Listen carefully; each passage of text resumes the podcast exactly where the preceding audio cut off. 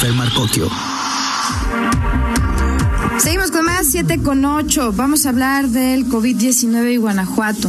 Eh, hablamos de que hoy en el estado se ha informado de que los contagios han llegado ya a 3.355, mientras que los casos de deceso son 204. Los positivos reportados este martes fueron 130 más, de los cuales 42 fueron en León, mientras que los fallecimientos fueron 10, 8 de ellos en León, desafortunados todos ellos, por supuesto.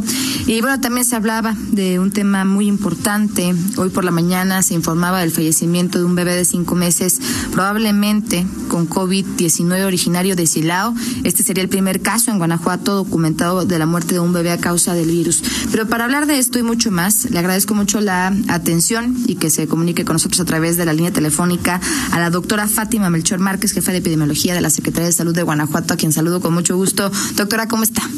Hola, muy buenas tardes. Muy bien, agradecida porque nos brinden este espacio. Gracias, doctora. Primero que nada, pues preguntarle este caso de este bebé de cinco meses, eh, decía el secretario de la mañana, estaban analizando para dar con, con los resultados. ¿Hasta dónde va esta investigación? Sí, no tenemos todavía un resultado. Apenas el día de hoy hicieron llegar por parte del hospital la muestra laboratorio estatal.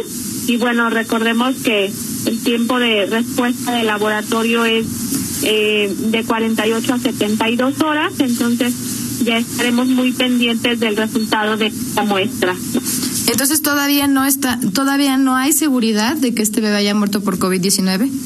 No, no tenemos una prueba que nos lo confirme por el cuadro clínico y desde luego todo el contexto epidemiológico que vive el Estado y el municipio de Silao, se sospecha que haya podido ser esta la causa de defunción, pero habría que esperar el resultado del laboratorio. Doctora, es que mucho se ha hablado que los grupos de riesgo, puesto los adultos mayores, aquellos que tienen comorbilidades. Sin embargo, bueno, vemos cada vez más en Guanajuato, primero, pues un mayor número de personas contagiadas y luego, bueno, pues que hay de todos los grupos y edades y además muchos que no tienen, entre comillas, factores de riesgo. Sí, sí, efectivamente, bueno, tenemos casos confirmados en todos los grupos de riesgo, algo que hemos estado diciendo constantemente a los de comunicaciones, que si bien es un virus este, nuevo del que pues aprendiendo muchas cosas, en un principio cuando estaba confinado a China, a otros países, se hablaba de que no afectaba a las personas jóvenes. Después vimos pues que sí, que sí podía afectar a las personas jóvenes. No era eh, tanto la predilección por estos grupos de edad, eh, ni sobre todo en mortalidad por la cuestión de las comorbilidades, pero definitivamente no están exentos ningún grupo de edad. Todos somos susceptibles a padecer COVID y igual que cualquier enfermedad de este tipo, eh, las enfermedades respiratorias en los extremos de la vida, pues con mucha frecuencia se pueden complicar y pueden llegar a, ocasionar la muerte, ¿no? Los adultos mayores, los menores de 5 años de edad y las personas con comorbilidades. No, pero, pero pues no, no hay una ley para decir a ti te puede dar y a ti no. Insisto, todos somos susceptibles. Efectivamente, por ejemplo, hoy en Guanajuato, pues tenemos datos que la misma Secretaría de Salud revela, ¿no? Como tres de cada diez personas mayores de 60 años tienen factores de riesgo, como son la obesidad, y cuatro de cada diez tienen hipertensión. Ambos padecimientos, pues ya sabemos, ¿no? Aumentan considerablemente la mortalidad del COVID-19. También estamos hablando del tabaquismo y de muchas otras enfermedades que al final del día, pues convierten al COVID-19 en un factor altísimo eh, cuando hablamos de las defunciones, la mayor parte de ellas, de las que se eh, tiene cuenta en Guanajuato, estarían relacionadas, aunque hemos dicho, ¿no? Como bien lo platica doctora, pues eh, hay, hay otros factores.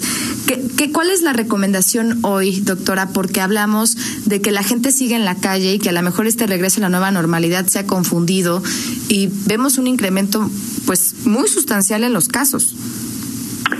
Sí, totalmente confundida la población y, bueno, a lo mejor nos ha faltado ser más claros a pues en la información que estamos difundiendo y insistimos en Guanajuato el semáforo sigue siendo rojo y hemos insistido también mucho a que la población esté pendiente y atendiendo a las recomendaciones y a las indicaciones estatales. Si bien a nivel federal, eh, pues se han salido a dar algunos mensajes contradictorios, no podemos eh, en este sentido estar haciendo las actividades de manera homologada en todo el país. Cada entidad federativa tiene su propia situación, tiene su propio brote, su propia curva.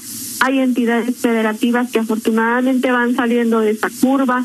Hoy en Guanajuato estamos en pleno ascenso, no hemos llegado al pico de la curva, por lo que hoy en Guanajuato hablar de que la contingencia se levantó, de que todo mundo puede estar en la calle, es totalmente falso pensar de esa manera. Si bien hemos eh, pues tenido que reactivar algunas eh, actividades laborales pues por las cuestiones de reactivar la economía del estado de Guanajuato, lo cierto es que la mayoría de la gente no tiene hoy una razón estrictamente necesaria para salir a la calle y lo están haciendo.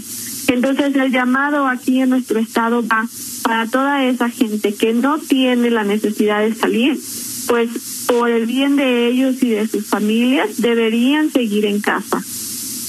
Doctora, mucha gente nos está escribiendo a través de Twitter mientras platicamos y nos, nos mucho les preocupa el hecho de saber de si podríamos regresar, digamos, esta cuarentena para la reactivación económica si el número de casos se incrementa mucho más seguramente se van a incrementar con la gente que vemos hoy en la calle.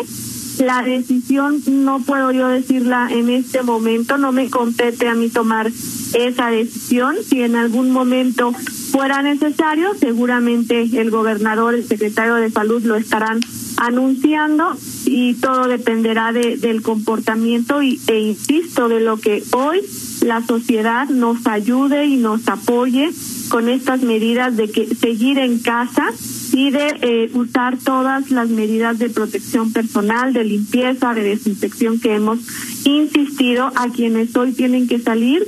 Estas medidas se llevan al trabajo, se llevan a casa y, se, y siguen vigentes todo el tiempo.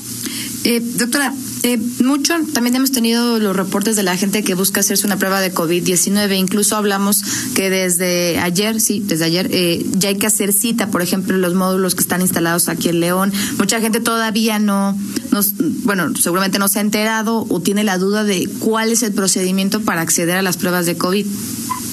Pues muy sencillo, eh, cualquier persona que tenga síntomas respiratorios como fiebre, dolor de cabeza, dolor de cuerpo, tos, escurrimiento nasal, que tenga un inicio súbito menos de una semana de evolución, pues desde luego es candidato a realizarse la prueba en cualquier unidad de salud.